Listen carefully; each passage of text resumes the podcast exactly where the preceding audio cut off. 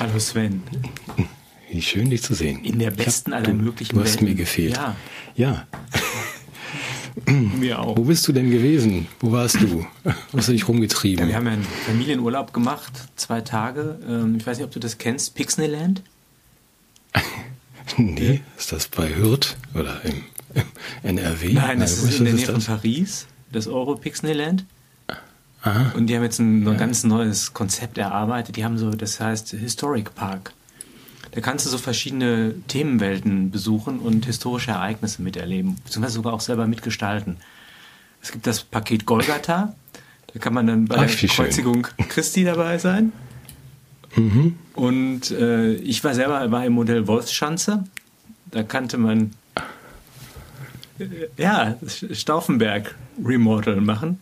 Also das, ist das Geile ist, wenn du, das kennst du ja aus Jurassic Park. Der, man, das ist ja gelungen, sozusagen aus den Genen von Dinosaurierknochen Dinosaurier nachzuzüchten. Die haben jetzt aus dem Grabtuch Jesu und aus den ähm, Überresten ja, des, des österreichischen gescheiterten Großpolitikers haben die ja geschafft, Klone zu erzeugen. Das heißt, die historische Realität, die ist gewaltig. Ja, und was gibt's da noch? Also du Ja, hast ich jetzt ich habe das Stauffenberg-Attentat gemacht. Also ich, das, du kannst ja ein Hitler-Attentat begehen. Jeden Tag eins. Das ist natürlich ein bisschen kostspieliger, aber weil die halt wissen, dass ich halt eine Reichweite habe und einen gewissen Marktwert. Und wir werden das auch anbieten im Shop. Wir sind, machen ja auch Reiseunternehmen jetzt. Du kannst, kannst solche Ereignisse nachvollziehen, weil das ist ja auch nach wie vor ethisch erforderlich. Also Ja, du machst Sachen.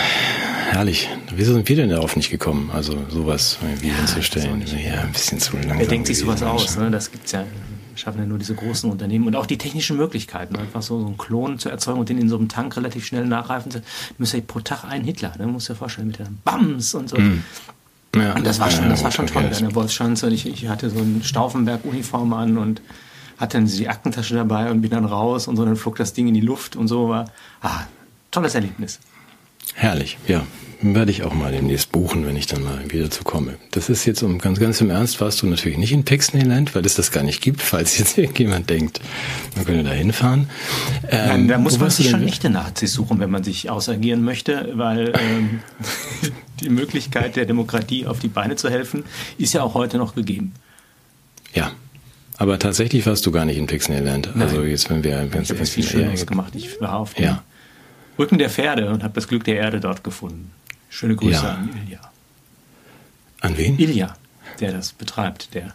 Ach so, Ilja. Ja, liebe Grüße an Ilja, genau. Das sagt mir ja gar nichts. Pferde, das ist ja gefährlich. Schön, dass du da drauf geblieben bist. Reitest du auch? Nein, Ich weiß das gar nicht. Nein, du guckst nur nein, zu, nein, ich wie mich, andere meine, reiten. meine? Töchter wollten, wollten diesen Urlaub ich, ich, und mir damit was Gutes tun. Ich habe mich dann also etwas widerspenstig darauf begeben, ähm, aber es hat mir gut getan. Es war, es war ein, ein Erlebnis des Vertrauens in dieses Tier. Ich wurde natürlich auch geführt von einer jungen Praktikantin, die das äh, vorzüglich gemacht hat, also dass ich eigentlich mich habe nur durchschaukeln lassen und durch den Wald gegangen bin mit Pferd, was, was aber in meinen Augen schon eine gewaltige Leistung war. Für dich. Und für also das das ist so, das ist so Military auf Ja. Matthias Borchardt Art. Ja, ja. Dass sie auf einem Pony durch den Wald schaukeln. Das stimmt, aber das stimmt schon wieder nicht ganz, weil du warst eigentlich ja auch noch, jedenfalls hast du mir das gesagt vorher. Also Ja. du hast auch noch das. Der eigentliche Urlaub war Ähm. in einer medizinischen Einrichtung. Also Mhm, genau. Du hast dann diesen schönen Begriff geprägt, den ich bisher nur aus Videospielen kannte. Da sind das so Heilerinnen und du hast gesagt, du warst beim Gesundheitswesen. ja, genau. Das habe ich, habe ich noch nie gehört. Zusammenhang mit Krankenhäusern, aber es stimmt wohl, ja. Ja, mhm. nee, das ich nenne das ja Krankensystem, wie du weißt. ist auch der zutreffendere Begriff. Ja. Nee, Mhm. das, das war toll. Das war eine, richtig schöne Erfahrung. Also, also fand ich jetzt noch besser als Europixney oder das Reiten. Ähm, war tatsächlich der Aufenthalt im, äh, in dieser in dieser Einrichtung, weil das Schöne ist, also erstmal, was ich toll finde, ist, wenn man so entmischte, äh, altersentmischte Sozialgefüge vorfindet. Also wenn man vor allem sich unter alten Menschen befindet, Altersentmischte Sozialgefüge. Ja. Okay, das lassen wir mal kurz sacken. Okay, ich weiß, was das heißt. Ja, Ja. jetzt habe ich verstanden. Das heißt, mhm. bist so, bist der Jüngste in einem Kreis von Alten, aber weiß auch, du gehörst nicht mehr zu den Jüngeren und sitzt dann da so und ähm, die werden natürlich auch altersgemäß behandelt. Das ist ja auch, auch ein wichtiger Punkt. Das heißt, es wird etwas lauter gesprochen, die Anweisungen sind etwas klarer, die Abläufe sind ein bisschen äh, strukturierter. Das heißt, so, so eigene Entscheidungen muss man nicht mehr treffen. Und ich habe da mhm. Ich möchte das jetzt nicht missverstanden wissen, dass die Menschen, die dort arbeiten, zynisch seien oder dass die Qualität der medizinischen Expertise nicht so großartig ist. Ich finde nur die, die systemischen Begleiterscheinungen, in denen Menschlichkeit und medizinische Expertise in ihrer Wirkung ein wenig behindert werden, weil einfach die Rahmenbedingungen etwas mm, unmenschlich sind. Das hat mich erschüttert. Mhm. Und ich würde das gerne verbinden mit einer Forderung. Du weißt, wir fordern ja auch immer einiges in unserer Sendung. Wir sind ja nicht von uns, von unseren Zuhörern, aber auch natürlich von der Politik. Ich bin dafür, dass wir die ganze Gesundheitspolitik und auch die demografische Frage neu denken. Ich möchte, dass wir, ich habe es gehört, dass wir, die Bundesregierung nimmt viel Geld in die Hand, ja, viel Geld in die Hand zur Transformation ja. der Gesellschaft. Ja. ja. Für vieles. Für vieles, ja. also für E-Mobilität, für Gebäudesanierung, aber auch für die, für die, ja, für die äh, Militarisierung der Außenpolitik. Meine Idee wäre einfach, warum es nicht in die Hand nehmen, um es für die Menschen schön zu machen, aber nicht in das System selber stecken, sondern mhm. das System so schaffen, dass es gut ist. Ich meine, es gibt, ich habe es schon mehrfach gesagt, es gibt Montessori-Schulen, Montessori äh, oder äh, Waldorf-Kindergärten. Warum gibt es denn eigentlich an Altenheimen nur die von den Hedgefonds geführten Vergammelungsheime? Warum gibt es da nicht was anderes? Warum gibt es nicht altersgemischte Gruppen auch so? Ne? Dass man ein bisschen, warum gibt es nicht einfach ein bisschen mehr schönes Leben für Menschen mit Alter? Also ich habe ein wenig, ich bin ein wenig frustriert geworden durch diese Erfahrung. Mhm. Und Aber das war, wenn ich, lass mich kurz nachfragen, also du warst ja in einer, in einem Gesundheitswesen, ähm, Krankenhaus, was auch immer, in einer Klinik, wo also jetzt keine, keine Unterbringungsanstalt, sondern einfach nur der normale medizinische Betrieb. Ja. Oder gebe ich das falsch wieder? Genau. Und auch da hast du schon gesehen, dass die alten Menschen nicht so freundlich behandelt werden, wie sie sollten, oder? Ja, die werden Weil schon das ist freundlich ja, behandelt. Ich, das ist so eine Callcenter-Freundlichkeit. So, jetzt bitte mal dahin gehen, bitte mal dahin gucken. Also es ist so ein bisschen aber nur so die Ansprache. So dieses, dieses. Mhm. Ja. Ja, aber du würdest vorstellen, dass wir, das ist nicht dein Ernst, dass wir jetzt zum Beispiel die 160 Milliarden, die wir als EU schon in den in Panzer gesteckt haben, dass wir die etwa in, in sowas wie ein menschenwürdigeres Krankheits-, Gesundheitswesen stecken würden? Nein, ist nicht dein Ernst, oder doch? Ähm, schon so ein bisschen. Also ich, ich, ich habe hab zwei Ideen dazu. Das eine wäre, dass wir das Geld äh, den, den Pharmakonzernen und so geben, damit die uns in Ruhe lassen. So, dass wir ja. so ein Opfer darbringen wie den Minotaurus, damit er nicht mehr Menschenopfer verlangt, sondern er kriegt einfach Geld und lässt uns in Ruhe und wir machen es wieder schön. Oder wir mhm. strukturieren es um und nehmen dafür Geld in die Hand. Wir könnten ja, da, das sind ja Kleinigkeiten. Also wenn die, mhm. wenn, sagen wir, bessere Personalschlüssel, höhere Anerkennung, bessere Bezahlung, auch gute Ausbildung für die Pflege und, und äh, Unterstützungskräfte gäbe, das wäre nicht verkehrt. Und ich glaube auch, dass die sogar mehr Spaß an ihrer Tätigkeit hätten, wenn das nicht so äh, so auf die Sekunde abgerechnet und so. Also allein auf der Ebene dieser Verfahren könnte man ein bisschen was ändern und ich finde, wir sollten es uns wert sein. Ich bin da ganz bei dir. Du weißt, dass ich mal irgendwie mich kurz dazu geäußert Eben. habe in Buchform und ich sehe das Hindernis, kannst du dir vorstellen, weil das ist ja ein wie geschmiert laufender Betrieb, der sehr vielen Menschen Arbeit gibt, wenn auch schlecht bezahlt, äh, den meisten. Aber wir haben brauchen wir dich mal als Gesundheitsminister. Da kann man sicherlich das Geld besser verwenden, als wir das tun. Aber es wäre eine Aufgabe. Ja, aber das, die Lösung ist doch bei dir schon formuliert. Ja. Ja, ja, das Eben. ist klar. Aber es ist im Moment so, dass man sagt, das ist ja ein eingespielter Wirtschaftsmotor für Deutschland. Es soll möglichst wenig Gesunde wären gar nicht so gut für das System. Und dass man sagt, dass da 15 Prozent des Bruttoinlandsprodukts an dieser Branche hängen, direkt und indirekt. Wenn man die Fensterpunzer und schlechten Caterer mitzählt, dann hast du da entweder sehr viel im Detail zu ändern oder man setzt es nochmal komplett neu auf. Ich wäre für Letzteres.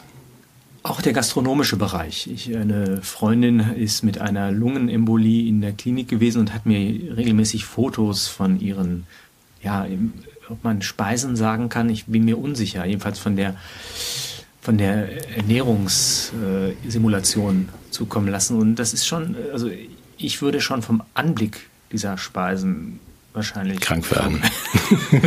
Geschweige denn davon, die zu verzehren. Und ich kann mir nicht vorstellen, dass das, ähm, dass das wirklich zwingend nötig ist. Also auch da würde ich schon anfangen. Aber gut. Ich, ich wollte es nur mhm. mal zu Protokoll geben. Also nachdem wir, wir, wir hatten ja einiges vor. Wir wollten, was wollten wir alles? Die Welt retten, den Nahostkonflikt beilegen, äh, die, die, Grundrechte, die Demokratie und so weiter. Und schreibt bitte noch auf, Gesundheitssystem bringen wir auch noch in Ordnung. schreibe ich mir auf den Zettel. Ja. Ähm, ich würde dann auch, wenn du mir die Bemerkung noch gestattest dazu, aus, aus gegebenem Anlass hat, hatte ich ja auch gerade Gelegenheit, mich ein bisschen mit dem, dem ähm, ausländischen Gesundheitssystem in, in diesem Dänemark zu beschäftigen. Ich glaube, das sollten wir dann aufnehmen. Es wird jetzt wieder Leute geben, die sagen, ja, das ist auch nicht alles Gold, was glänzt da oben und das ist ja auch gar nicht wahr, Sven. Und die Ärzte sind ja auch ganz schlecht, die haben ganz schlechte Zahnärzte. Das stimmt übrigens. Ähm, aber so Kleinigkeiten sind dann für mich, der ich schon häufiger mir angeguckt habe, diese Systeme schon interessant. Wenn man sagt, die dänischen Ärzte haben beispielsweise grundsätzlich kurze Ärmel. Das hat übrigens was ähm, damit zu tun, dass man keine Krankenhauskeime möchte. In Deutschland ist ja dieses äh, dünkelhafte lange Ärmel und Manschettenknöpfe die Hauptursache für die vielen ähm, Krankenhauskeimtoten. Da schlappert so ein Ärmel schon mal durch die OP-Wunde ja, genau. und dann in die und dann geht dann Herr Kollege und so weiter und dann hast du das irgendwie Führt ja zu Infektionen in ganz unangenehmen Körperregionen, ne? Ja, ja. Aber das Zweite ist, ähm, Hättest du jetzt eine Pointe anschließen können, aber gut. ja, die Dänen haben ja auch nur ähm, nicht 160 Krankenkassen, sondern nur eine.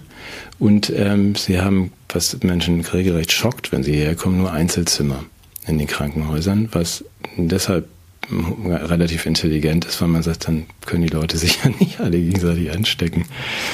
Ähm, trivial, aber das könnte man mal in Ruhe besprechen. Das ist natürlich anders organisiert und es ist im Grundsatz ganz gut. So, wollen wir jetzt nicht heute machen. Nein. Das würde ja die ganze Sendung füllen. So. Ähm, soll ich dir auch noch erzählen, wo ich war unter der Woche? Ich, ich habe dir das ja schon angedeutet. Ja, mhm, ja ich mache Sachen nur. Ich durfte ja ähm, in, in Berührung mit dem Krankensystem sozusagen, weil ich den Arzt irgendwie genötigt habe, der mein Auge reparieren konnte da habe ich mal, der war so interessant, der hat so interessante Ansichten über Klima und Zukunft und so. Dann habe ich mir mal angeguckt, was der da so hinstellt und dachte danach, das ist ja ganz toll. Äh, ich habe die Zukunft gesehen. Für mich ist darin leider kein Platz, aber es war hochinteressant. Also wie Menschen. Also du hast einen Arzt besucht, der äh, sich genau, selber der, zukunftsfähig der, gemacht hat? Der hat sich selber zukunftsfähig gemacht. Es ist total faszinierend, wenn Menschen diese äh, das wirklich umsetzen mit großem Willen und großem Wissen und sagen, wir bauen uns eine autarke, autarke, energieautarke Häuser und äh, energieautarke Veranstaltungsräume mit 700 Quadratmetern, die auch im Winter über Solarzellen geheizt werden und ähm, haben eine Permakultur drumherum und ähm, so. Also was man dabei gar nicht diskutieren darf, was gesetzt ist, wir hatten ja mal über Klima gesprochen, diesen Satz letztes Mal, mhm. dieses, diesen Zusammenhang. Sind so die ersten 90 Prozent des Satzes, den wir zerlegt haben. Also, dass man sagt, Sag das ist alles, das, das darf nicht hinterfragt werden. Na ja, na gut, da können wir mal nachgucken. Also, es wird wärmer, das, äh, weil das liegt am CO2 und zwar am menschgemachten CO2 und deshalb müssen wir folgendermaßen, ja, ja, deshalb müssen wir in Deutschland auf Zero äh, Carbon kommen. Bis dahin, also das darf man nicht hinterfragen bei den Betreibern dieser, dieser neuen Welt dass wenn dann einer kommt wie ich und sagt, Prophezeiung könnt ihr mal gucken, so Modellierungen sind auch nicht ungefährlich, was diese, nein, das ist natürlich Schnickschnack. Also das, das steht alles fest. Da waren ja Experten dran seit 20 Jahren. Ja, und das ist auch jetzt ein ungefährer Vorwurf gegen jemand, der in so einer Weise sich sozial engagiert, alles für den Planeten opfert und viel mehr Verantwortung übernimmt als du, Egoist, der einfach mhm. so weiterlebt und die Welt in den Abgrund reißt. Mhm.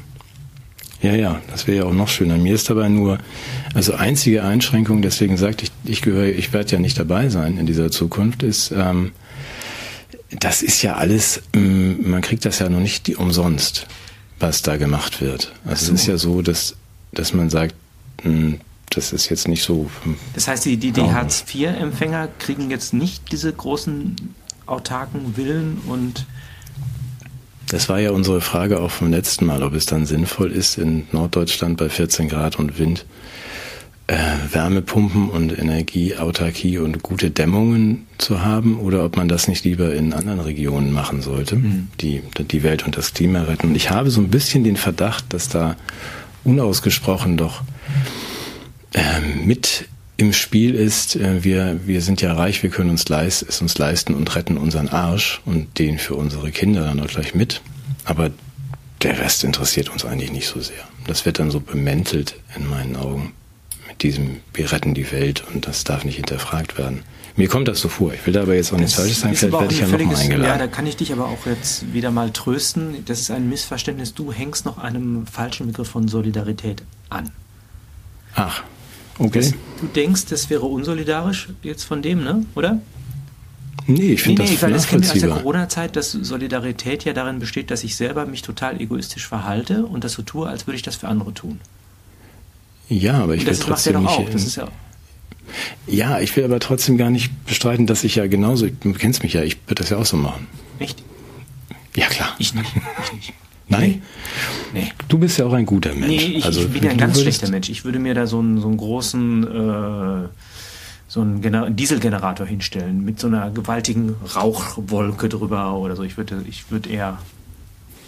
Ach so, du wirst dann auf andere Weise bockig. Aber ich, ich kann das nur nachvollziehen, dass jemand sich so verhält, sagen wir es mal so. Nee, was mich aber ärgert, ja ist, dass genau, also ich finde es legitim, wenn jemand seine Haut retten will. Ja?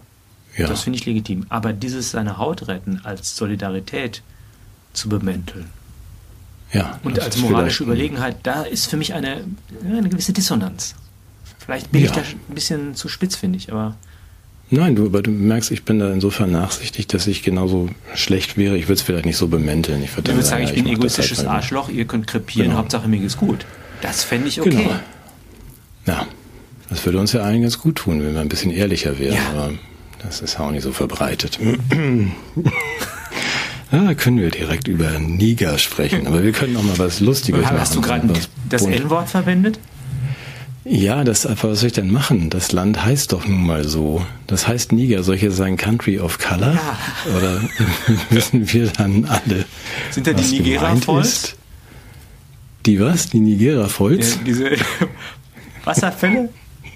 Ach, die, ja. Das darf man auch nicht mehr sagen, ne?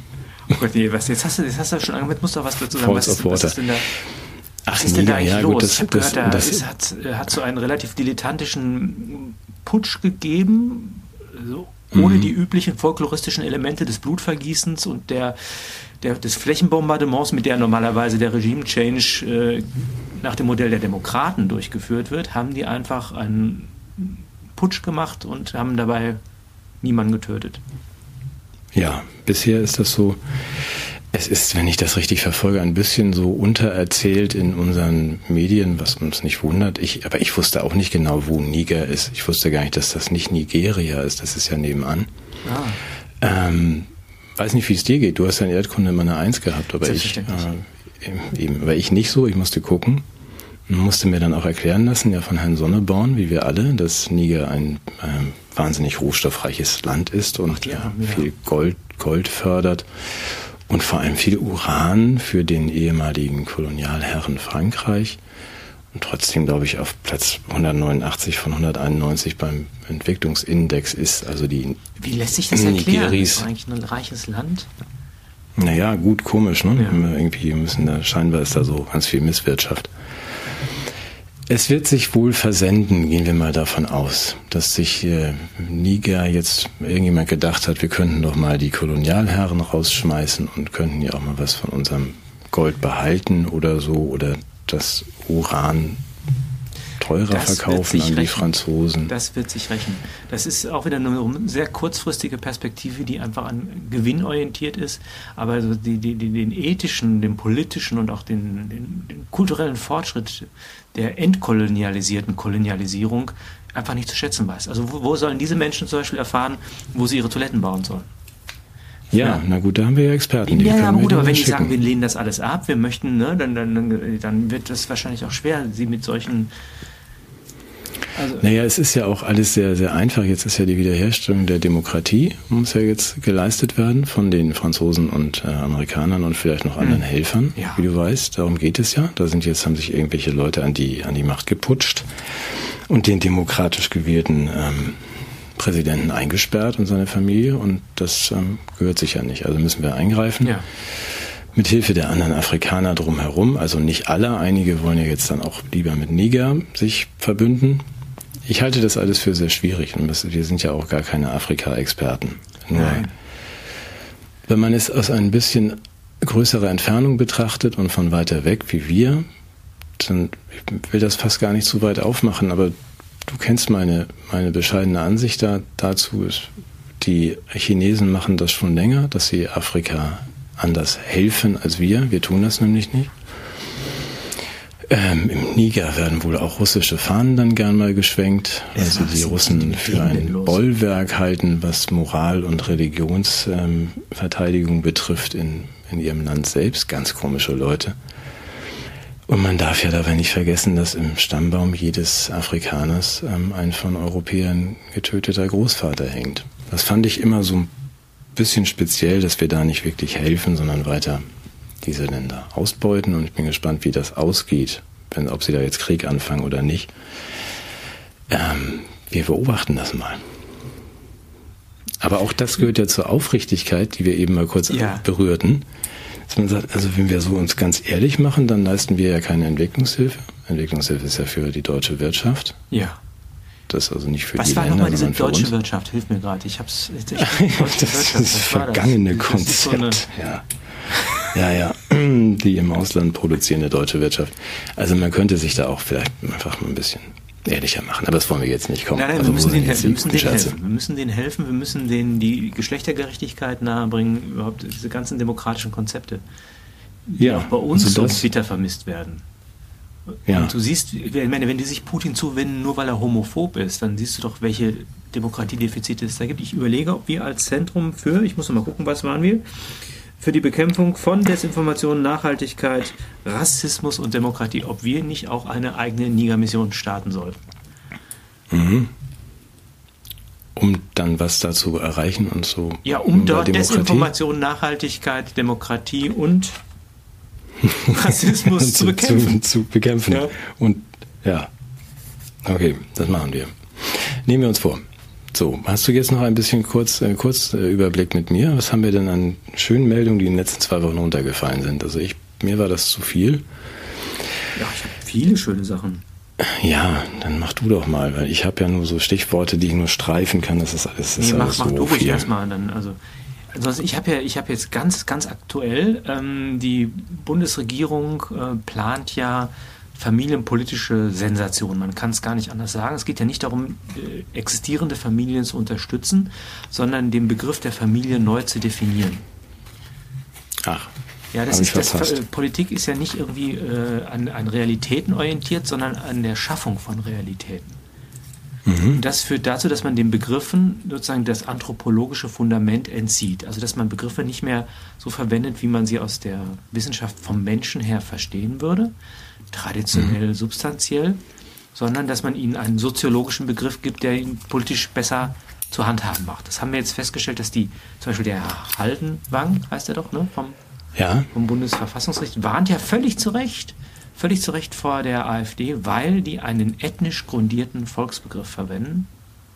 Mhm. Und das ist natürlich ein Gedankenverbrechen, weil das natürlich noch eine, eine Beziehung herstellt zu irgendwie sowas wie Verwandtschafts-, familiären Beziehungen oder sonstigen Schicksalsgemeinschaften oder wie auch immer. Das, das, das finde ich sehr gut, dass das kritisiert wird.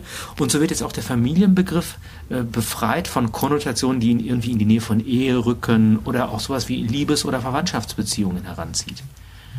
Also okay. anthropologisch ist ja Familie, wenn ich es ganz allgemein formuliere, bisher, und zwar völlig fälschlicherweise als eine Verschränkung von Liebesbeziehungen und Generationsbeziehungen gedacht worden. Das heißt, mhm. Und da gibt es welche, die, mhm. die kommen zueinander, sind aber nicht miteinander verwandt. Also in der Regel. Auch das kann Relativ man, wichtig. kann ja. man ja, ja, auch das ist natürlich, äh, kann man sehr unterschiedlich handhaben. Äh, mhm. Aber jedenfalls, bei uns ist es so, dass die nicht miteinander verwandt sind und die erzeugen dann Nachkommen und die dann wiederum, ne, das ist, das ist dieser, dieser altertümliche Begriff von Familie, der zu Recht in den Bereich des ja, Rechtsradikalen gerückt wird, muss man schon sagen. Während jetzt hm. die Bundesregierung diesem, ja. Ja, ja, ich, ich folge dir. Also soweit, ja, ich bin zwar nicht einverstanden, aber ich folge deinem nee, Gedanken das ist ja ganz oder wichtig, den von Herrn ja, der, der, der Staat beruht ja auf Voraussetzungen, die er selbst nicht schaffen kann. nämlich sowas wie Familiarität war ja früher ein Prinzip, was dem, dem politischen Prozess vorgelagert war und als Voraussetzung mhm. für etwa das Entstehen von Staatsbürgern und so weiter gedacht war. Da, mhm. das, das ist aber eine außerstaatliche Sphäre, auf die der Staat ja dummerweise zurückgreifen muss, aber ein wenig zugreifen kann. Und das ist natürlich für so einen Staat mit ja, ethischen Maximalansprüchen, sage ich jetzt mal ganz vorsichtig, um nicht totalitär zu sagen, ein Hindernis, sodass man ja. in diesen Bereich hineinregieren will über Neudefinitionen. Und dieser neue Familienbegriff, der eben dieses Element der Verwandtschaft und der Liebe herausnimmt, ist jetzt definiert als Verantwortungsgemeinschaft. Verantwortungsgemeinschaft ja, statt das heißt, Familie. Du, also, der, also selbst sowas, also ich meine, früher hat man Ehe und Familie in Beziehung gebracht, dann hat man gesagt, okay, es gibt ja auch Leute, die nicht ehewillig oder nach den bornierten Vorstellungen der Kirchen nicht ehefähig sind, also dass man gesagt hat, es gibt ja dann diese eingetragenen Partnerschaften. Mhm. Da war man aber zumindest noch auf das Element der Liebe irgendwie angewiesen. Jetzt heißt es die Verantwortungsgemeinschaft und die kann also jetzt zum Beispiel, sagen wir mal, so eine Wohngemeinschaft von drei bis vier Leuten verschiedenen Alters, die noch einen Hund haben, sagen wir mal so ein Chihuahua.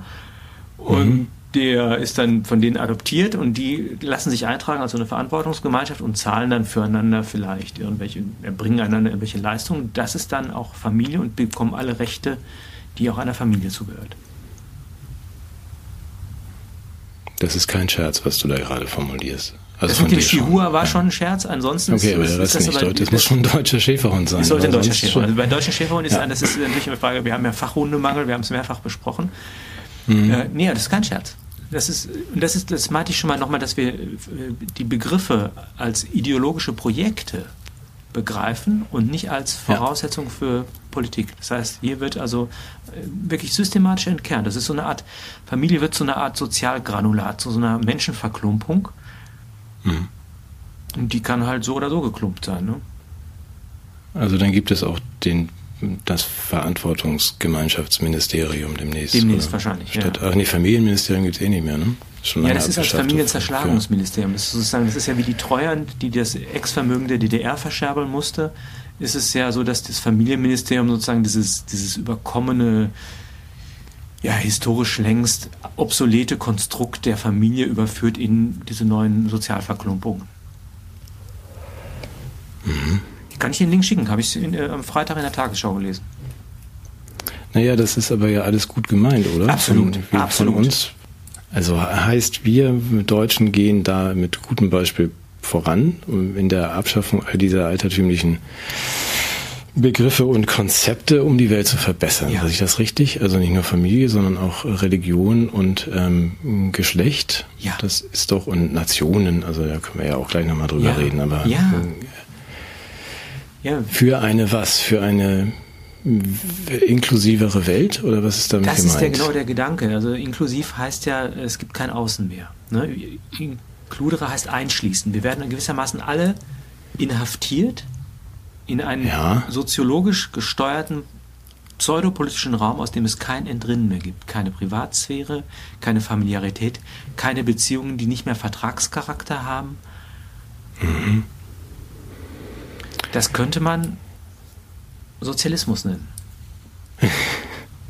Ja, ich bin noch nicht so ganz sicher, ob mir das zusagt. Also, Den Afrikanern täte das mal ganz gut und deshalb kann ich Nigeria an dieser Stelle nur warnen. Ja, sich dem Fortschritt nicht in den Weg zu stellen, Nein. in Form unserer höheren Gerechtigkeit, die wir in die Welt tragen. Genau. Oder wie meinst du? Den Deutschen in seinem Lauf hält weder Ochs noch Esel auf. ja, ich, finde ich will mal kurz fragen, weil du bist, bist ja auch ein kluger Mann. Also das, ich weiß nicht, ob das aufgeht, ob das komplett richtig ist. Ich habe unter der Woche ähm, Wahrscheinlich machen wir uns unbeliebt bei irgendjemandem, aber macht ja nichts. Bis Ende August dürfen wir ja noch senden. Also ähm, diese jetzt weg von der von Religion und Familie, diese, diese ähm, Pseudo-Inklusion der Geschlechter oder der, der Menschen, die sich jetzt anders fühlen, als sie geboren sind biologisch. Du erinnerst dich? Erinnerst du dich, dass wir das machen? Also, dass wir so Männer, die sagen, wir sind aber eigentlich gar keine Männer ja, und so ja, weiter? Ja, genau, ja.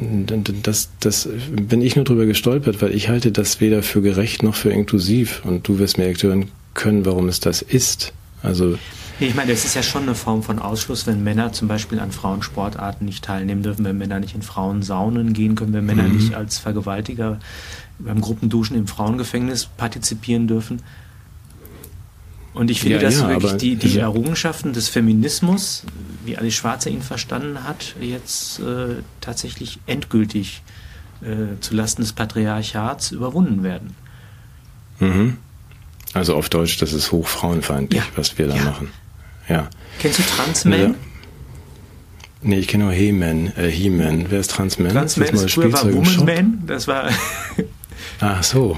Transman ist so ein, so ein, so ein äh, Marvel-Superheld. Der. Ach so. Ist ja neu. Der ist jetzt ganz neu. Nee, aber, aber dazu nur ganz kurz den Ausflug, den hat ein englischer Kollege sehr schön auf den Punkt gebracht, weil der auch in England mal geguckt hat, wo ja auch dann jetzt irgendwie äh, Frauen dann nicht mehr, also die, die Vagina heißt dann ja irgendwie so ein Zusatzloch und was die Engländer sich so für Begriffe alles ausdenken. Und der, der hat, der, ja, ja, äh, extra bonus hole heißt das. Ja, ja. Und, ähm, Sie hätten so was Poetisches gehört, ja. nicht wahr? Ähm, er hat aber den völlig richtigen und wichtigen Hinweis. Ich bin so wild nach dass, deinem Zusatzloch. Dass, dass sich in, Klaus Kinski in, genau, in, in, dass sich in England ähm, doppelt so viele mit, nee, anders anfangen. Also es gibt einen bestimmten Anteil in der Bevölkerung, der ist winzig klein, 0,04 Prozent oder sowas, die sagen, sie sind im, im falschen Geschlecht geboren. Also, so. Und dann gibt es aber immerhin doppelt so viele Menschen, die als Religion angeben, Jedi in England. Also wo man sich natürlich dann die Frage stellt, ob das nicht auch dann dazu führen müsste, dass man in den Schulen und in den Kirchen also auch die Kinder lehrt, äh, dass man so, also ne, möge die Macht mit dir sein. Ja, Jedi und unter, als Konfession Sachen, anerkennt und Religionsunterricht flächendeckend ja, anbietet. Natürlich, das ist das für alle. Man, für alle. Eben, weil das sind ja immerhin doppelt so viele wie, wie die Gruppe, die jetzt dann ihre inklusive frauenfeindliche Agenda durchsetzt. Das Wobei, da möchte ich nochmal unterscheiden. Ich glaube, dass die Gruppe der tatsächlich betroffenen Menschen sind, die unser Mitgefühl verdienen und denen das möglicherweise sogar peinlich ist, dass ihre Interessen in einer Ideologie missbraucht werden, die eher, mh, hm, sagen wir mal, andere Zwecke verfolgt, als wirklich die Verbesserung der Lebenssituation der Betroffenen. Mhm.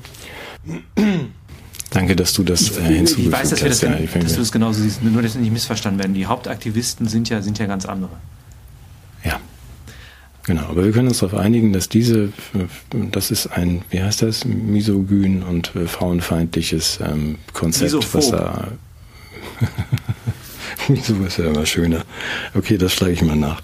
Ja, gut. Jetzt wolltest du aber, da sind wir jetzt ja schon mitten im Thema, in deinem Thema vom letzten Mal. Nee. Und ich mache jetzt dann doch. Noch, du hast noch so viel, du wolltest noch was erzählen, was, ja, der Bill macht. Mach mir erst Bill. Komm, lass uns Bill machen. Nee, doch, ich mache kein Bill. Nein, ich mache kein Bill. Du machst jetzt erstmal deine, dein Kükenschreddern. Das gehört doch mindestens genau da rein, oder? Du hast letztes Mal gesagt, dass du ein Sag, wenn es doof ist. Also nee. ich, wir schieben das jetzt seit Wochen vor uns her. Der Stich, das Stichwort ist Kükenschreddern. Ja. Du wolltest, glaube ich, die ähm, Männlichkeit retten. Nee, oder ähm, ich wollte Menschen das, retten oder Männer. Genau. Alle, nee, alle. Ich wollte alle retten. Es ja. beginnt mit meiner weisen iranischen Ärztin, die sagt, ihr Deutschen, tut mir leid, denn bei euch gibt es keine Männer und keine Frauen. Und ich dachte, was meint die? Ja, ich mhm. bin doch ein Mann, guck mal raus, du siehst Männer und Frauen. Und sie meint natürlich, dass es keine kulturellen Realisierungen gibt, dass also das, was man Geschlechtsreife nennt, ich habe den Begriff mal versucht zu differenzieren, ist ja ein biologisches Geschehen. Irgendwann werden diese ganzen Dinge für uns äh, biologisch interessant und wir stellen mit denen auch einiges an und reproduzieren uns, ja. Aber dass dadurch eine Geschlechtsreife entstehen könnte, die als äh, existenzielle oder kulturelle Form tatsächlich Männer und Frauen hervorbringt, das vermisst sie und ich würde sagen in Deutschland auch zu Recht. Und bevor ich da jetzt weiter darauf eingehe, möchte ich nochmal den Zusammenhang herstellen in etwas größeren Umfang, wenn du gestattest. Nämlich, ähm, du hast ja diese großartige Idee, dass wir Schleswig-Holstein oder ein anderes Bundesland äh, mit einer idealen politischen Ordnung äh, ausstatten, um dorthin zu gehen, um dort glücklich zu werden. Und das ist eine hehre Absicht. Ich glaube aber, dass wir vorher noch eins oder gleichzeitig mindestens eins tun müssen, nämlich sowas wie eine anthropologische Heilung vollziehen. Das heißt, ich glaube, dass der, wir gerade als Deutsche infolge von diversen Ereignissen, nicht zuletzt dem Krieg und den Umerziehungsprozessen, die danach stattgefunden haben, durch verschiedene Ideologien, ähm, als Menschen noch ähm, ja, Wachstumspotenziale brach liegen lassen. Insbesondere im Hinblick auf die Verwirklichung unseres Geschlechts. Und da habe ich mich an Friedrich Schiller erinnert gefühlt, der gefragt hat, warum hatte die Französische Revolution äh, denn als politisches Konzept so eine hohe Strahlkraft und als historisches Ereignis so eine miserable Bilanz, was die, die äh, Enthemmung von Gewalttaten und die wirklich äh, sch schlechte Einlösung der politischen Versprechen betrifft. Also das heißt, da haben ja der Menschen Freiheit bekommen und was haben sie gemacht? Sie haben geplündert, sie haben im Furor der Revolution die, die Guillotine, wie man es glaube ich ausspricht, ja. äh, heiß laufen lassen. Und Guillotine. Mhm. Chihua und Guillotine, richtig. Ja. Chihua, ja. genau. Entschuldige. Ja. Mhm. Die Guillotine. Ja, also das heißt, das Ding ist, ist moralisch gescheitert, auch wenn es vielleicht politischen Erfolg. Und der, die, der Grund, den Schiller dafür findet, ist, sagt, der Mensch war nicht reif dafür, weil er, weil er als Wesen selber noch ein Bildungsproblem hat. Er war nämlich nicht in der Lage, mit der Freiheit, die ihm jetzt verstattet worden war, verantwortlich umzugehen, insofern als er dann auch ethisch und ästhetisch und moralisch gereift ist. Und ich glaube, dass wir, wenn wir jetzt in alle nach Schleswig-Holstein gehen, dass wir das als Männer und Frauen auch tun sollten. Also zumindest ab einem bestimmten Lebensalter. Ähm, sodass ich sage, das ist ein, auch noch ein wesentliches Ergänzungsthema, weil ich glaube, dass die Beraubung von Männlichkeit und Weiblichkeit nämlich auch in etwas anderem noch mündet, nämlich in der Beraubung von Erwachsenheit. Nämlich, wenn du Menschen verbietest, Mann oder Frau zu sein, dann müssen sie ja verharren in einer Rolle der Kindlichkeit. Das heißt, so eine, mhm. so eine, sozusagen soziologische Latenzphase, die eben nicht im 12., 13. Lebensjahr so langsam überführt wird, sondern du, die permanent dauert. Wir sind also gewissermaßen dauernd infantilisiert. Meine Ärztin sagte, das ganze Corona-Phänomen hat letztendlich was mit Infantilisierung zu tun. Also überleg mal, dass so eine Person wie Angelina Merkel, ja. die ja, sagen wir mal, äh, in, in, unter keinen akzeptablen Begriff von Weiblichkeit fallen möge. Quasi weder was Mütterliches noch was Erotisches in sich trägt. Oder vielleicht, äh, vielleicht in der Kategorie. Lass es weg. Ja, okay. Ich habe jetzt ja. in Märchenkategorien gedacht. Ja, also da, in, der, in die Märchenkategorie, die gibt was her, klar, richtig, ja, das, das, ja, das ist, ja, das ist die Perversion der Weiblichkeit nach der Aussage meiner Ärztin. Das ist nämlich die Mutter, die ihre Kinder frisst. Das ist mhm. in dieser Kategorie, ja, vielleicht. Jedenfalls, ähm, und dass dann so Phänomene entstanden sind wie Mutti sperrt euch ja nur ein, weil sie euch so lieb hat. Ne, das waren ja solche, mhm. diese ganzen Double-Bind-Botschaften. Oder dieses, mhm. diese, diese Bereitschaft, sich zu unterwerfen, sich bevormunden zu lassen, sich durch Angst steuern zu lassen. Äh, der, der, der Nanny-Staat, der uns in jeder Hinsicht kontrolliert, auch das nicht einstehen für sich selbst, vieles andere mehr, glaube ich, das, äh, das passt ganz gut zusammen, dass wir da einfach ähm, als, als permanente ja, unreife Personen durchs Leben laufen und eben auch im, im, Lebensstil. Und ich möchte da jetzt auch ohne jemanden zu nahe zu treten. Es gibt ja auch in dieser Generation der ähm, jungen Leute, die sich für das Klima einsetzen und die ihre Geschlechtlichkeit bewusst offen halten, auch so eine Form von ähm, sexueller Indifferenz oder Altersindifferenz. Also die, die tilgen ja gewissermaßen zwangsläufig Merkmale, die in Richtung Männlichkeit oder Weiblichkeit gehen könnten und sind damit ja in gewisser Weise eine kulturelle Avantgarde. Du weißt, kennst diese Menschen mit den gefärbten Haaren, dem Blech im Gesicht und diesen komischen androgynen Kleidern, die aber jetzt eben nicht androgyn sind, wie das Asiatische das manchmal hat. Das ist so eine Erotik im Spiel zwischen beiden Geschlechtern hat, sondern es ist eine Androgynität, der, die, der in die Ungeschlechtlichkeit mündet. Mhm. Und das ist politisch-soziologisch für mich ein großes Problem und es ist eben auch individual biografisch ein großes Problem. Also ich merke selber, wie ich, wir haben darüber gesprochen, äh, durch meine, äh, wie soll man sagen, feministische Sozialisation selber bestimmte Möglichkeiten des Männlichseins äh, mir selber verboten habe und dadurch auch Teil meiner seelischen ja, Probleme daher resultieren. Also ich, kennst, ich kann es dich erinnern, du warst da wahrscheinlich nie, aber diese Teestube in der Schule, kannst du dich daran erinnern, oder? Ja, ja. Wollen wir das für die jungen Leute mal erklären, was das ist, eine Teestube? Ja, bitte. So. Erzähl mal. Ich erinnere mich auch, ja, ja. Aber die wissen das wahrscheinlich nicht. Es ist ein mhm. Sozialort, der geschaffen wurde, damit Menschen miteinander reden oder mhm. so komisch miteinander reden. Also in so einer, heute würde man das, glaube ich, kommunikationsfreie Gewalt nennen, also in so einer, in einer verletzungsfreien Sprache, die auch etwas langsamer und mit so einer brühpipi warmen Timbre versehenen Grundnote eine gewisse psychologische Penetranz auch entfaltet, oder? Teestube. Du Schörder, aber jetzt einen, irgendwie einen aggressiven Unterton. Ja, genau. Ja, und ich glaube, so, so eine gewisse Physiognomie und so ein Kopfwackeln gehört auch dazu, wenn man so Teestubenton. Jedenfalls war das der Ort, an dem Männer oder junge Männer rituell äh, so eine Unterwerfungshaltung gegenüber, wie soll man sagen, Menschen mit Menstruationshintergrund erwerben konnten.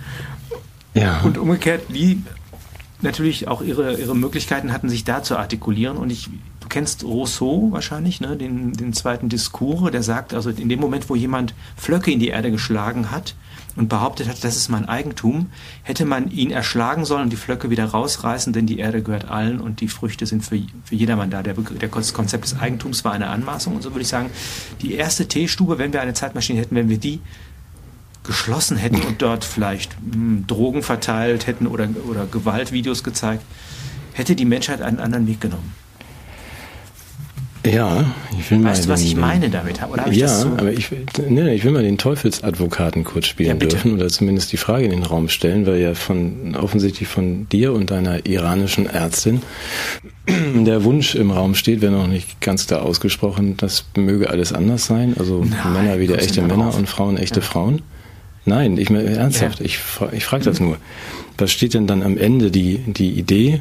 Deswegen nehme ich mal die Gegenposition ein. Ist doch gut, wenn wir alle gar kein, kein Geschlecht mehr haben und auch keine Geschlechterdefinition, wenn wir alle so gleich ungeschlechtliche, dann verschwindet ja auch ganz viel Stress und Kummer aus der Welt. Das stimmt. Dann sind wir, und dann sind wir nämlich genau, wo wir am Anfang waren, sind wir wieder bei der Verantwortungsgemeinschaft, weil wir genau diese, diese, diese kummervolle Gelegenheit der Liebe, der Fürsorge und so weiter, die würden wir dann tilgen. Also, ja. damit wir uns nicht missverstehen. Also, es geht nicht darum, dass wir jetzt hier wieder den, den, den Shovi hervorbringen, der irgendwie äh, miserabel mit Frauen umgeht und irgendwie patriarchalen Blödsinn verzapft oder irgendwie sexistische Sprüche von sich gibt. Das ist ja auch eine Form von Unreifheit und gerade eben einem Scheitern an Männlichkeit. Sondern es geht genau darum, eine bestimmte Weise ähm, des Geschlechts, und das würde ich gerne definieren, was ich unter Geschlecht verstehe. Für mich ist das nicht in erster Linie ein biologischer Befund.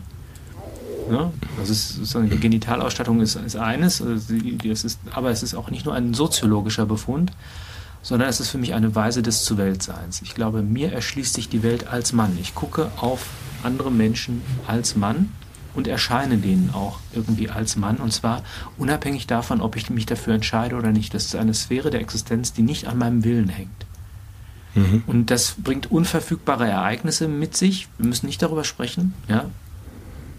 Ich sage nur, nein, ich sage es nicht. Ja? Äh, da gibt es verschiedene Ereignisse, aber es ist eben auch die, eine, eine Kraftquelle und eben auch eine, eine, eine, eine Form des, des, des Spektrums der menschlichen Existenz, die negiert und zerstört wird, wenn sie soziologisch oder politisch vertilgt wird. Das ist eine Beraubung äh, einer, einer kulturellen, einer, einer vorkulturellen Grundlage unserer Existenz, wenn du Geschlechtlichkeit zerstörst. Dass natürlich das in kulturelle Gefäße gegossen werden muss, das ist genau das Defizit. Und deshalb bin ich ein so großer Freund von Stereotypen. Wir brauchen mehr Stereotype. Als Rollenangebote der Realisierung, damit du jetzt nicht dein Mannsein einzeln erfinden musst und dabei nur scheitern kannst, brauchen wir etablierte Rollenmodelle. Und die, die, werden jetzt nicht normativ gesetzt, also jeder muss so oder so Mann sein, sondern das ist ein Rollenangebot. Und es gehört für mich auch dazu der Tra die Travestie zum Beispiel. Warum denn auch nicht? Ne, das, das gehört alles, ist alles wunderbar. Aber ich glaube, dass das als Orientierung und als Profilierung ganz, ganz wichtig ist, dass wir Vorbilder und Rollenmodelle haben, die stereotyp mhm. sind. Ja. Na, die Gegenseite würde dir ja genau das, also vermutlich jedenfalls, irgendwie äh, so äh, umdrehen und sagen, genau das, was du da möchtest und forderst, ist ja das, ist ja die Wurzel allen Übels in der Welt. Ja, was ist denn das Übel? Naja, dass wir uns irgendwie wegen irgendwelcher Unterschiede, die es eigentlich gar nicht gibt, in die Haare kriegen und das. Ähm, Ach so, du meinst, ja, ah, nee, das ist. Ja, der, sag mal so, ja, die, die Verknüpfung von diesen Eigenschaften mit Wertkategorien, die würde ich tatsächlich auch kritisieren. Das heißt, wenn ich jetzt einen ethnischen Volksbegriff formuliere, ist damit nicht verbunden die Überlegenheit des einen Ethnos über den anderen. Das gleiche mhm. gilt für ähm, anthropologisch fundierte Geschlechtskategorien. Damit sind keine Wertkategorien verbunden. Und ich würde dann wiederum kontern, also Entschuldigung, wenn diese Welt, die auf all das verzichtet, eine schönere und gerechtere ist, dann ist meine aktuelle Wahrnehmung, dass je mehr Bestrebungen in diese Richtung gehen, die Welt eher unansehnlicher und weniger lebenswert wird. Mhm. Genau. Das wäre aber dann ja auch der, der versöhnliche Gedanke, dass wir es zumindest mal dann auf den Prüfstand stellen müssen, ob denn die Welt tatsächlich besser wird durch das, was unsere, deine Gegner da gerade veranstalten, also die Abschaffung von allem, allen Familien und Geschlechtern und es so ist halt weiter. Eine Blindheit, also letztendlich ist es totalitär, weil es äh, außerpolitische und außersoziologische Spielräume negiert, bekämpft oder transformiert. Mhm. wäre mein erster Einwand. Und das zweite ist nochmal, dass man die Spannung von beiden immer wieder reflektieren muss. Das ist zu sagen, ich bin ja nicht für einen Biologismus, das heißt eine Ableitung von politischen Verhältnissen aus biologischen Befunden. Sondern mir geht es mhm. ja um diese Seinsweisen. Und das ist ja eben das Vollbild des Menschen. Das ist ein schöner Satz von Eugen Fink. Ist nicht das Individuum, sondern die Familie. Weil in der Familie hast du alle Realisationsformen. Du hast den, das, den Säugling, du hast den Kreis, du hast die Frau, du hast den Mann, du hast das junge Mädchen, du hast den, den Mitvierziger, du hast, ja, also das sozusagen, all das gehört dazu, wenn du eben nicht nur an Vernunft und Freiheit und Persönlichkeit festhältst, sondern eben auch nur mal dieses Element der, des elementaren Menschseins dazu nimmst. Und wenn du den kategorisch wegdefinierst und transformierst, dann sind wir genau bei dem Punkt, den wir am Anfang hatten, bei einer totalitären Politik. Mhm. Habe ich mich verständlich also hast, machen können? Ja, du hast mir schon, ich glaube auch den Menschen, die uns zuhören, aber du hast natürlich jetzt alles benannt, tatsächlich, was, was wir gerade loswerden wollen. Also ja, wir komisch, nicht, wir ne? beide nicht. Aber das ist schon dann von äh, präzise erkannt, was die Maschine und die Maschinenmenschen nicht mehr haben möchten. Das ist ja auch alles schlecht zu berechnen. Es ist schädlich. Also das, was Menschen nach deinem und meinem Verständnis ausgemacht hat, jedenfalls bis, weiß ich nicht, 2020, das muss alles weg. Ja. So, und das ist genau, da werden wir uns dann als ganz, ganz altmodisch immer wieder outen und sagen wir, ich sowieso, ich bin ja komischer, softer Macho und ich habe sogar noch ein Reptiliengehirn wahrscheinlich. Also dass man so, solange ich lebe, ich das wahrscheinlich loslassen kann, diese Vorstellung, dass es Männer und Frauen gibt, also in der Natur. Und das ist sicherlich demnächst und dass strafbewehrt, sowas überhaupt zu sagen. Aus der Perspektive des Mannes, das ist auch nochmal ein schöner Aspekt. Das ist nicht nur, dass es das gibt, sondern dass uns die Welt, also ich liebe diesen Murakami-Satz, manche Dinge vermitteln sich nur durch eine Frau. Mhm. Und den kannst du variieren. Manche Dinge vermitteln sich nur durch ein Kind. Manche Dinge vermitteln sich nur durch eine Oma. Oder? Mhm. Du weißt genau, was ich meine. Da, da fallen einem sofort biografische Szenen ein. Und der Gedanke ist der, dass wenn diese elementaren, das sind ja alles Beziehungsformen. Du hast ja immer mit Familiarität einen Sozialraum bestimmt. Wenn du die alle negierst und vertilgst, landest du bei synthetischen Beziehungen die kontrollierbar ja. werden, die technokratisch manipulierbar ja. werden, in denen du Herrschaftszugriff ja. erzeugen kannst und dann bist du im Transhumanismus. Ja, und das, genau, was hier als Menschendreck Ziel. überwunden wird, ist dummerweise genau äh, das Plasma, aus dem das Glück geschmiedet wird. Da sind wir uns einig. Aber nochmal, das ist das Ziel. Also ich weiß, Ganze, deshalb bin ich dagegen.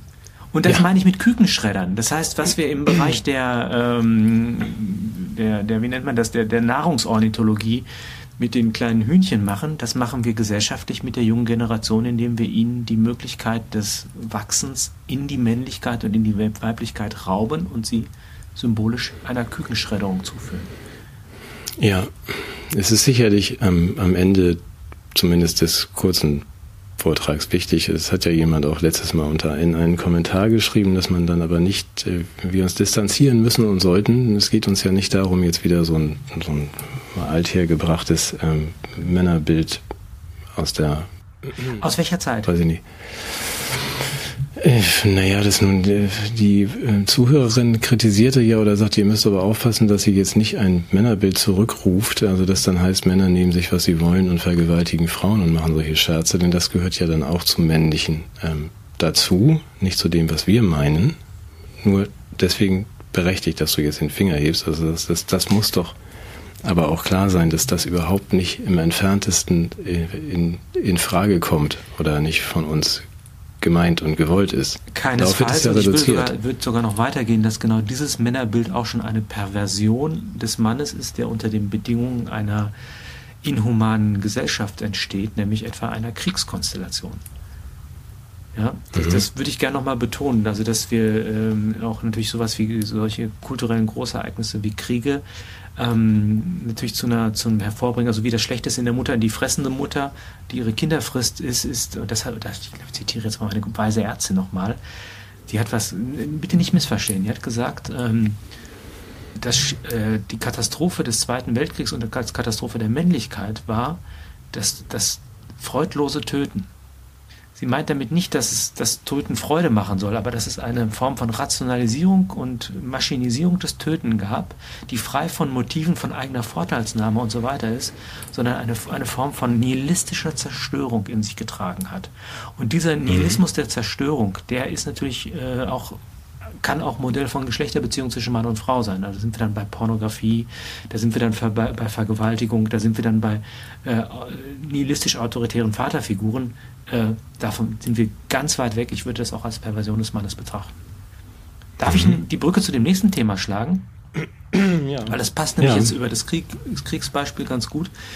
Ähm, das weiß nicht, ob wir das überhaupt noch in der entsprechenden, in welchem Ton wir das jetzt behandeln sollen. Ich meine, äh, ich, ist dir mal aufgefallen, äh, dass äh, diese Kriegsberichterstattung in dieses Konfliktes, der ja relativ nah zu uns ist, doch ähm, weitgehend bilderfrei und steril ist im Hinblick auf die Opferseite. Wir sehen Drohnen und ich gehe davon aus, dass die alle vorher desinfiziert werden, bevor den Krieg fliegen, weil wäre doof, wenn sich jemand auch, die, auch das Kugelmaterial und so diese ganzen Waffen, die sind ja wirklich alle keimfrei, oder?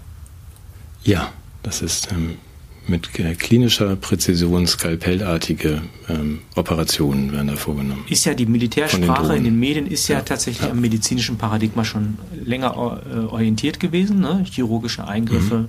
Also mhm. so, so, eine, so, eine, so eine Clusterbombe, wie heißt diese Streuobstwiesenbomben, die sind ja mhm. wirklich mit chirurgischer Präzision, schießen die ja bei so einer, auch so bei so einer Hochzeit in, in, in Syrien, so der, der Braut irgendwie den Diamanten aus dem Diadem, ne? Also solche Sachen finden ja statt. Das heißt, wir haben also eine, eine gewisse Sterilisierung, zumindest in der Kommunikation des Krieges.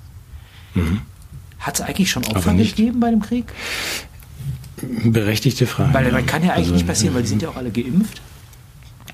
Angeblich, ich will dich da nicht bremsen, aber angeblich sind es ja schon dann so 500.000 Tote, die wir da zu beklagen haben, weil es sich dann doch wohl von beiden Seiten um einen förmlichen Fleischwolf handelt, also wahnsinnig viele Menschen ihr Leben lassen. Aber ich verstehe deinen Punkt. In der Tat fehlt mir das auch, dass man sagt, äh, wollen wir das nicht äh, jeden Abend um Viertel nach acht von unseren ähm, Embedded Journalists von Paul Ronsheimer oder wie sie heute heißen, uns zeigen lassen? Also die Schrecken des Krieges. Äh, die Kinder können wir ja ins Bett schicken. Vielleicht so eine Warnung, FSK 18, dass man einfach sagt, das ist heute passiert in der Ukraine und ähm, ich glaube, dass sich die Stimmung innerhalb von circa anderthalb Tagen drehen würde bei uns und unseren Mitmenschen im fröhlichen Sommermodus, wenn man sagt, das ist nicht klinisch, das ist nicht steril. Was da Zumindest nicht auf der Seite der Opfer. Ja, auf der Seite der Waffen Nein. ist es relativ steril. Ich meine, das ist ja, aber ist doch auffällig. Ne? Ja. Wir sehen ja auch alles. Das Einzige, was du zu sehen kriegst aus dem Krieg, sind ab und zu mal so ein paar Telespielbilder von oben, dass ein Panzer getroffen wird. Ist ja nur und dann mal ein kaputtes, genau. ein kaputtes Haus. Genau. So, aber ich sehe jetzt nicht, also zu unserem Schutz sicherlich, im Schutz unserer zarten Seelchen sehe ich ja nicht, dass da auch Menschen sterben. Das wäre allerdings zur Beurteilung des gesamten Konflikts ja eine nicht ganz unwesentliche Information, dass man auch diesen Aspekt den kriegsbefürwortenden Bevölkerungen zumutet. Also ich habe nochmal bei äh, Erich Maria Remarque gelesen, du weißt, dass ich ihn sehr schätze. Der hat ja mhm. Dinge, aber das war wahrscheinlich, weil es dieser erste Weltkrieg war, wo die Waffen noch nicht so steril waren. Der hat beschrieben, wie den Leuten also dann die Därme raushängen und dann sind die gar nicht tot, dann hängen die so mit, dann schieben die ihre Därme zurück in den, oder der Unterkiefer hängt so auf, auf halb acht, die Schädeldecke ist so halb entfernt. Ja, da ist die Knochen stehen raus. Du sitzt dann in so, in so einem Bunker, kommst nicht raus, schreist und wimmerst noch tagelang oder hängst in so einem Stacheldraht. Bist über eine, bist über eine Mine gelaufen. Also all solche Dinge. Und meinst du, das ist auch so in der Ukraine? Nein, das ist heute natürlich alles anders, weißt du doch. Also es war die lösen so, sich ja dann so auf wie diese Pixel in dem Videospiel, ne? Das dann so, wenn ja, das ist so. Die, die Brücke war dann, das war früher so. Früher haben Waffen getötet, heute ist das alles ganz anders. Da geht man mein Panzer kaputt und man mein Haus und so, glaube ich. Da ist nichts mehr so mit Menschen, die sterben. Wir sind uns doch einig, Matthias. Das ist, ist, doch, genau ich finde es zum Kotzen. Ich finde es ehrlich zum Kotzen. Ich will, dass ja. all diese Menschen, ja, erstmal die jetzt dafür waren und auch mit einer gewissen Euphorie. Also, und ich meine, auch dieser Gedanke, die, die sterben für die Demokratie, ja toll. Es ist ein, sicherlich ein viel schönerer Tod für die Demokratie zu sterben und für, und für welche Demokratie und für welchen Staat und für welche Interessen. Also das ist doch verlogen, da geht's doch gar nicht. Und dann will ich auch, dass diese, diese Menschen mit ihren feinen Kostümen und Zwirnchen und die uns den ganzen Scheiß erzählen, dass die das sich angucken. Und dann muss das aufhören von einem Tag auf den anderen.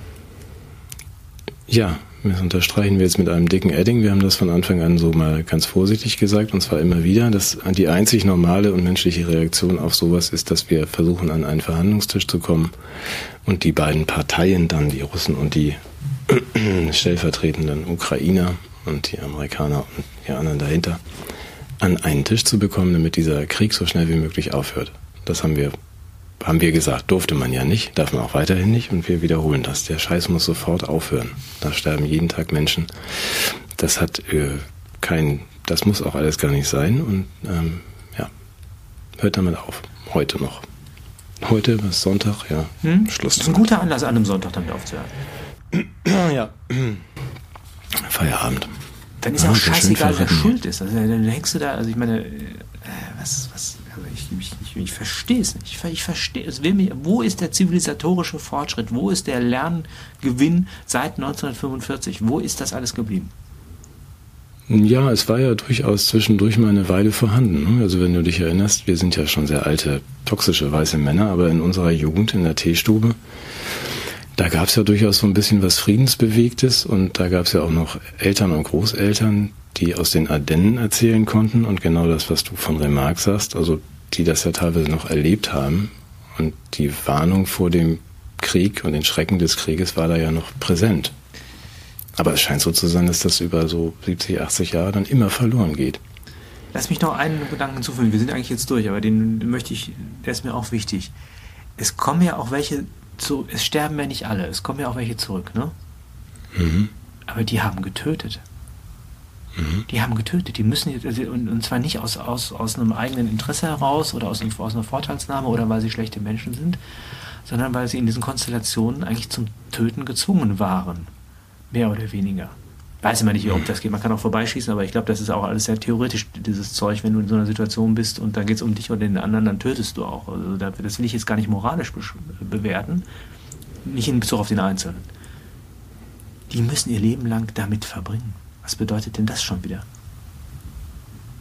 Ja, auch das nochmal, also als wir noch. Darf doch nicht sein.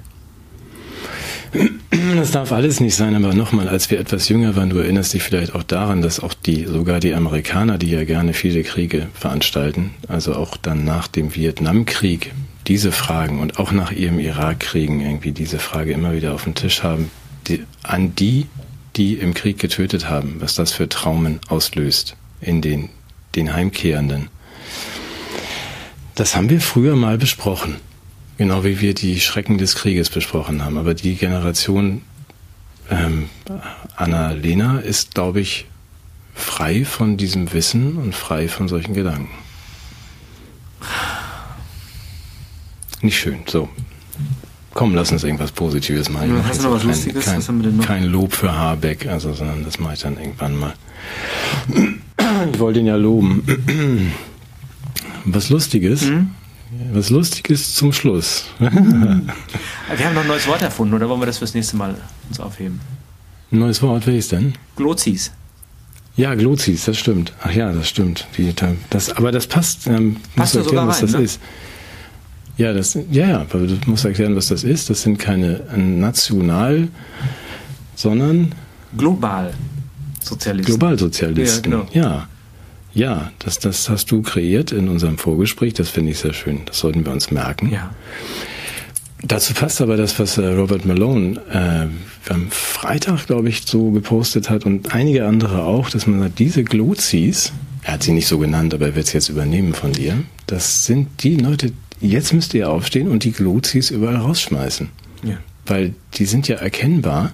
Und wenn ihr jetzt nicht aufsteht und euch die nehmt und die auf die Straße setzt, dann werden eure Kinder in einem Techno totalitären ähm, System leben und allerdings nur noch als Diener, ja, in Verantwortungsgemeinschaften als Diener. Das ist deren Zukunft. Ich kann mir die Antwort von Boko Haram denken, dass sie sagen, ihr Bock auch keine Kinder.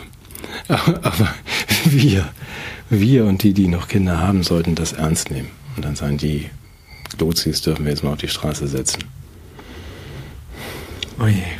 Wir sind schon wieder durch, ne? ja, wieder nichts geschafft von dem, was wir wollten. Ich hab, du hättest mich unterbrechen sollen, Mensch. Hättest nee, so hätte ich nicht. Wir machen das einfach irgendwie so morgen als extra, keine Ahnung, den Nachrichtenüberblick, aber wir haben ja eigentlich auch alles gesagt. Was man sagen. Ich will, ich will nur noch den Hinweis loswerden als PS. Ja. Also das verlinke ich dann auch gerne, weil das hatten wir ja schon nach der letzten Sendung. Da waren wir ja regelrecht stolz auf uns und unsere Agentur, BBDDHKP.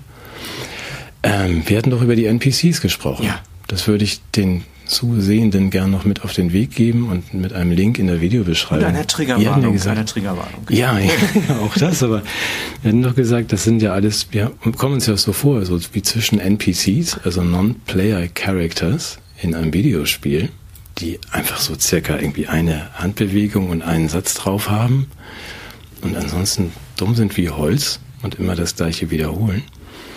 Wir haben ja beide mit Freude gesehen, dass es jetzt ähm, ein TikTok-Trend geworden ist. Herrlich, oder? Dass junge, ähm, hübsche, hoch aufgepumpte Damen als NPCs Karriere machen. Pinky Doll ist, glaube ich, die erfolgreichste, die 11.000 Dollar am Tag verdient, indem sie einfach nur stundenlang da sitzt, immer das Gleiche sagt oder die gleiche Handbewegung macht und äh, Aufforderungen ihres Publikums erfüllt was sie denn mal als nächstes für eine Handbewegung machen könnte, oder? Das musst du online so. stellen. Was mich, was mich, ja. was mir aufgefallen hat, war eigentlich so was wie, wie soll man das sagen, die motorische Desintegration der einzelnen Leute. Die waren ja relativ ungeschickt in ihren Bewegungen. Ich glaube, die müssen alle mal so, wie nennt man diese, ähm, diese ähm, frühtherapeutischen Unterstützung für Bewegungslegastheniker. Der hat eine, eine junge Dame hat versucht, sich mit, einer, mit einem kosmetischen Produkt das Gesicht einzucremen und hat das irgendwie permanent falsch ins Gesicht gespritzt. Ja, ja, das, ist, das fällt auf. Völlig tatsächlich. Also ich mache mir mhm. Sorgen um die motorischen Fähigkeiten dieser Generation. ja, auch das muss man sich dann mal angucken. angucken. Ich musste an das Schweigen der Lämmer denken. Es soll sich mit der Lotion einreiben. Das kommt dann ja auch in den Aufforderungen des Publikums. Ja. Ja, es hat auch eine so irgendwie eine ganz unschuldige, nee, überhaupt nicht unschuldige sexuelle Konnotation. Es ist, wie ich finde, tatsächlich Triggerwarnung. Ich finde es erschütternd, weil es so. Ähm, mich hat es verstört, ehrlich gesagt. Mich hat, äh, ja, wir werden das verschwören. Mehr Werbung können wir für das Video nicht machen. Ja. Vielleicht sollten wir sagen, dass wir selber jetzt auch so einen Kanal anbieten, wir beide als NPCs und äh, ja. dass wir diese Pflegeprodukte natürlich in unserem Shop anbieten werden. Mhm möchte den Begriff des Verschwörungstheoretikers irgendwie einführen ab, ab nächste Woche. Und alles, was wir jetzt vergessen haben, das war viel, ähm, das holen wir dann einfach nächste Woche nach, oder? Ja. Glaube ich. Das ist jetzt das wäre jetzt zu viel. Die Liste ist so lang. Ja. Da sind ja so viele Sachen noch. Ich dachte, wir sind irgendwann mal fertig mit allem, aber es wächst da so viel Dreck nach, wir müssen den immer wieder ja. neu wegschaufeln. Also ein bisschen was aufzuräumen, ja. Mhm. Okay, das machen wir nächste Woche. Klimagemachter Menschenwandel steht hier noch und Widerstand am Scheideweg. Ich weiß nicht, warum das hier steht. Was, was ja, wollte ich am Anfang ja schon eine Pointe draus machen, aber. Bauscham statt Bauschaum. Ja. Gut, das machen wir alles nächste Woche. Das läuft ja nicht. Nein. Weg. Gut, dann wünsche ich dir und allen anderen, die hier waren, danke, dass ihr da wart. Einen schönen Sonntag. Auch von mir. Tschüss. Bis dann. Ciao.